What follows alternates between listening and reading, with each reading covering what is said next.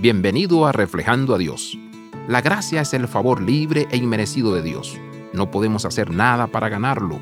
Es un regalo. La gracia de Dios nos da la facultad de elegirlo. Nos permite aceptar su regalo de salvación.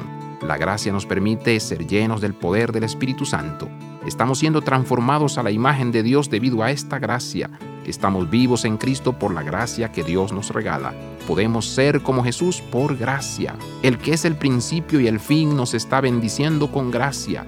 Nos está llamando a una vida llena de gracia.